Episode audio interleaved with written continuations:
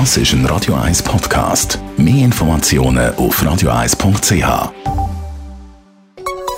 Der Konsumententipp auf Radio 1 präsentiert von comparis.ch, einem führenden Schweizer Internetvergleichsdienst. comparis.ch den Frühlingsputz den machen wir nicht nur bei der Wohnung, sondern heute auch bei unseren Smartphones. Jean-Claude Frick, Digitalexperte von Comparis. Was verstehen wir eigentlich unter dem Frühlingsputz eben beim Handy?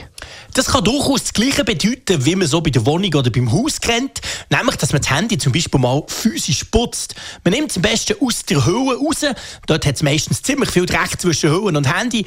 Und dann natürlich mal putzen. Bitte nicht mit Alkohol, das hat der Bildschirm vom Handy gar nicht gern. Am besten mit einem Microfasertuch. Da gibt es nämlich keine Kette auf das Display. Ich nehme an, das ist aber dann noch nicht alles.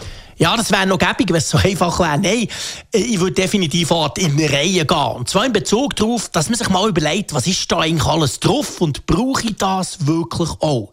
Auch eine Frage zum Beispiel die Fotos. Brauche ich wirklich 35 verschiedene Fotos vom gleichen Strand am gleichen Moment oder länger nicht vielleicht auch zwei? Also dort mal ordentlich löschen.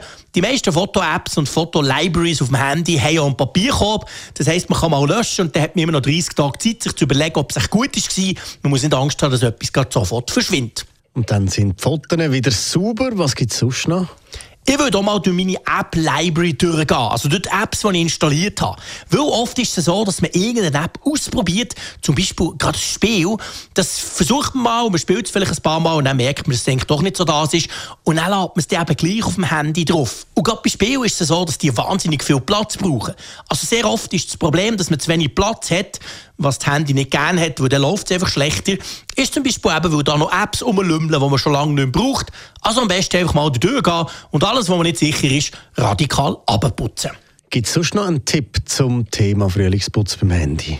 Ja, wenn man gerade dabei ist, würde ich mal schauen, ob alle Updates eingespielt sind. Und man könnte zum Beispiel noch ein Backup machen, einfach, dass man ganz sicher ist, dass alles wieder super funktioniert. Ja, und dann ist das Handy definitiv parat für den Sommer. Danke vielmals, Jean-Claude Frick, Digitalexperte bei Comparis.